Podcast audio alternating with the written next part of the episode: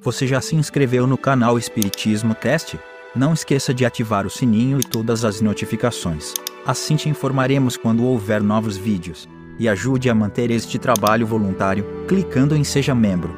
Com isso você nos ajuda a produzir mais conteúdo sobre nossa rica doutrina, com a melhor qualidade técnica possível. E não se esqueça de clicar no like e compartilhar com seus amigos. Gratidão pela sua presença.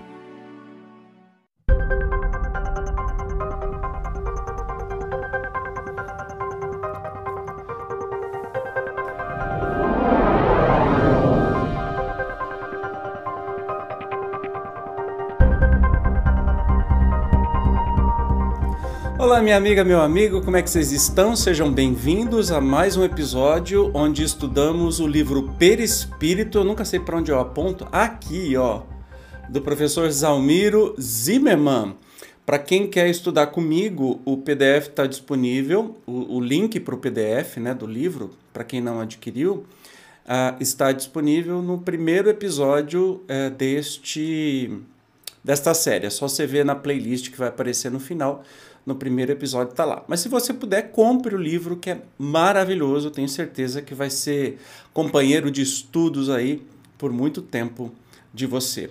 Nós estamos vendo um capítulo específico sobre enfermidade. A gente já começou a falar sobre perispírito e enfermidade, como todas as doenças começam no perispírito para depois serem geradas no corpo físico, e aí nós temos umas divisões que são injunções, kármicas, ou seja, que vêm das outras vidas, invigilância mental, tensões psicológicas, influências psicoambientais e ocorrências acidentais. Então, vamos hoje estudar injunções kármicas. As injunções de natureza kármica que dizem com o comportamento remoto, respondem por doenças, inibições ou predisposições que se diferenciam nitidamente das manifestações de caráter patológico devidas a causas mais atuais. Assim, erros pretéritos, a comprometerem o delicado dinamismo dos centros de força do corpo espiritual, demandam um processo restaurador que pode se prolongar, às vezes, por diversas encarnações, manifestando-se em forma de moléstias, defeitos congênitos ou predisposições à enfermidade. Certo, pois, que o fator conduta, como já salientado, é sempre determinante. Por isso, aliás, a insistência da espiritualidade superior convocando-nos à reforma íntima, é que mesmo se reencarnarmos com predisposições mórbidas, sempre guardamos a possibilidade de melhorar nosso estado perispiritual através de uma mudança de comportamento à luz do ensino de Jesus indicando que o amor cobriu uma multidão de pecados. Olha que lindo. Então, é, é muito fácil distinguir né, as doenças que vêm pelas outras vidas. Quer dizer, não é muito fácil distinguir, mas tem coisas que são óbvias, como, por exemplo, a gente nascer com, com doenças pré-existentes é um grande indicativo, afinal de contas, é, ou você admite as múltiplas vidas e que uma criança nasce com um grande comprometimento no coração já passa por cirurgia na barriga da mãe, ou você admite que Deus não é justo. Se você não admitir a multiplicidade das existências, você tem que admitir que Deus é injusto ao permitir que uma criança que não teve existência nenhuma, que não tem nenhum problema, nasça com uma dificuldade congênita ou uma doença grave, etc. e tal. Né? Eu prefiro acreditar que Deus é infinitamente justo e bom e por isso as nossas é, múltiplas reencarnações, a gente vai acumulando coisas, deveres, né? É, prejuízos que a gente faz para o nosso próprio corpo físico, o corpo espiritual, e depois, numa nova reencarnação, este problema se apresenta. Mas que pode, mesmo um, um problema congênito, de acordo com a nossa atitude, pode ser modificada, né? pode ser atenuada na, na vida que tivermos. Por André Luiz, Chico Xavier baliza esse importantíssimo tema na lição das mais primorosas. Isso está no Evolução em Dois Mundos. Não será lícito esquecer que o bem constante gera o bem constante e que, mantida a nossa movimentação infatigável no bem, todo mal por nós amontoado se atenua, gradativamente, desaparecendo ao impacto das vibrações de auxílio, nascidas a nosso favor, em todos aqueles aos quais dirijamos a mensagem de entendimento e amor puro, sem necessidade expressa de recorrermos ao concurso da enfermidade para eliminar os resquícios de treva que, eventualmente, se nos incorporem, ainda, ao fundo mental. Olha que mensagem maravilhosa, que mensagem esplêndida, né? Que a gente pode atenuar e até mesmo eliminar as doenças que a gente vem trazendo, as dificuldades que a gente vem trazendo no perispírito, já que nosso perispírito é muito plástico, ele é muito mudável de acordo com a nossa consciência, com a nossa evolução moral, né?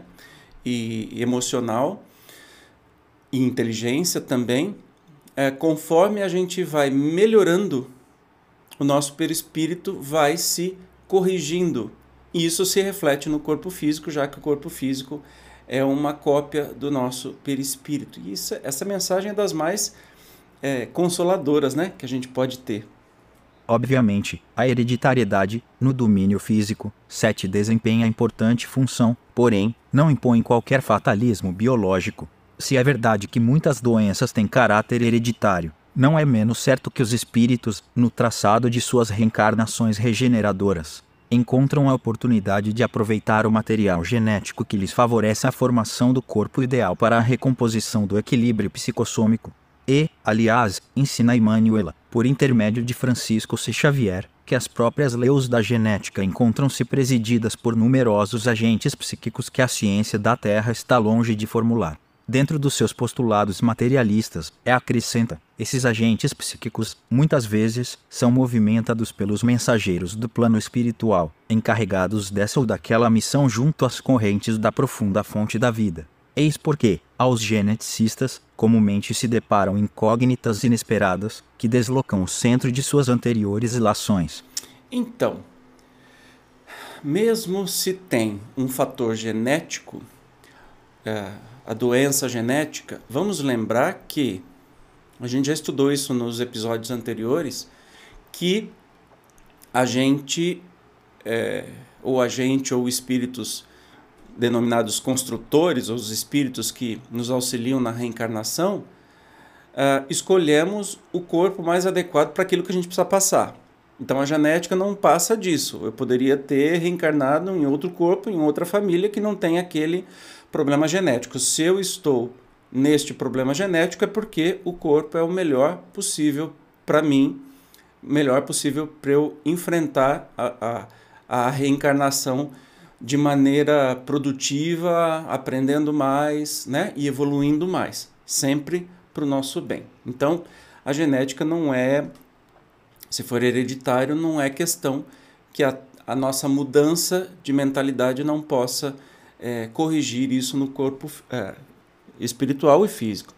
Aproveitando o suporte oferecido pelas condições hereditárias, o espírito na morfogênese, através do perispírito, imprime às estruturas informação, o desenvolvimento que leva às malformações ou disfunções necessárias ao seu reajuste kármico, olá, e que afinal apenas retratam o estado de seu psiquismo. Podem alinhar-se também no âmbito desse raciocínio os eventos gestatórios responsáveis pelas inúmeras ocorrências de caráter patológico, tidas como congênitas, resultantes do trauma perispíritico do remorso, inclusive as inatas disposições às enfermidades, fatores predisponentes, cujas eclosões as deficiências imunológicas poderão depois propiciar. A esse respeito, traz André Luiz, pelo Chico, lição preciosa. A alma ressurge no equipamento físico transportando consigo as próprias falhas a se lhe refletirem na veste carnal, como zonas favoráveis à eclosão de determinadas moléstias, oferecendo campo propício ao desenvolvimento de vírus, bacilos e bactérias inúmeros, capazes de conduzi-la aos mais graves padecimentos, de acordo com os débitos que haja contraído mas também carrega consigo as faculdades de criar no próprio cosmo orgânico todas as espécies de anticorpos, imunizando, se contra as exigências da carne, faculdades essas que pode ampliar consideravelmente pela oração, pelas disciplinas retificadoras a que se afeiçoe, pela resistência mental ou pelo serviço ao próximo com que atrai preciosos recursos em seu favor. Não podemos esquecer que o bem é o verdadeiro antídoto do mal. De novo, a mesma coisa, mesmo que ocorre, né? É, de, de desses processos kármicos que a gente traz, que a gente imprime no nosso corpo físico, imprime no nosso corpo espiritual e depois isso é replicado no nosso corpo físico, o bem consegue mudar tudo. Portanto, é um alento, né?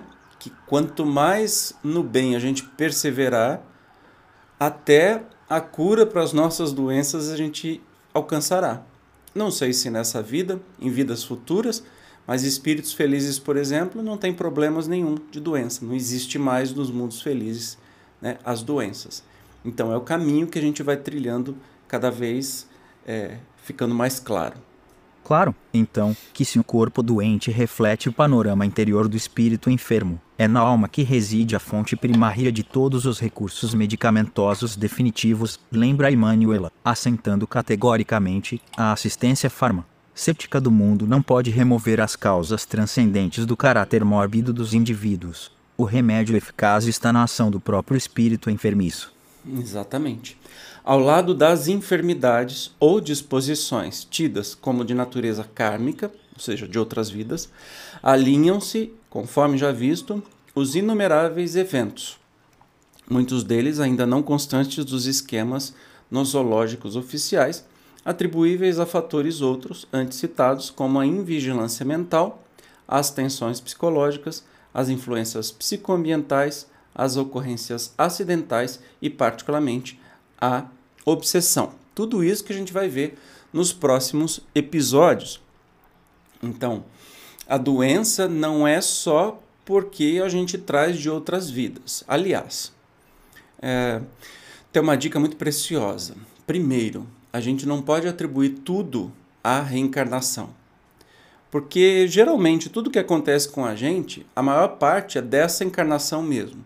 As doenças é porque a gente se alimenta mal, é porque a gente não faz exercício ou faz exercício demais, é porque, sei lá, é, abusos que a gente tem na comida, no cigarro, na bebida, que corrói nosso corpo inteiro, né? Não tem nada a ver com, com kármico isso, não vem de, de encarnações anteriores.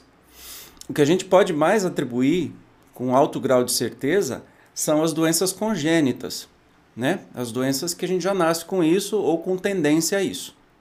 Aí sim pode vir de outras vidas. E mesmo assim, tudo isso pode ser modificado. É, o nosso corpo. É difícil? É difícil, mas é possível? É possível de acordo com a nossa conduta. Isso pode ser atenuado, melhorado, né? até mesmo curado. A gente vê muito por aí. Então, nada é definitivo na nossa vida física, assim como na nossa vida espiritual. Depende muito bem do nosso pensamento e das nossas ações. Sempre no bem, evidentemente. Maravilha? No próximo episódio, nós vamos falar sobre invigilância mental, que é outra coisa que nos causa doença pra caramba. Eu, como sempre, espero você. Até lá. Tchau.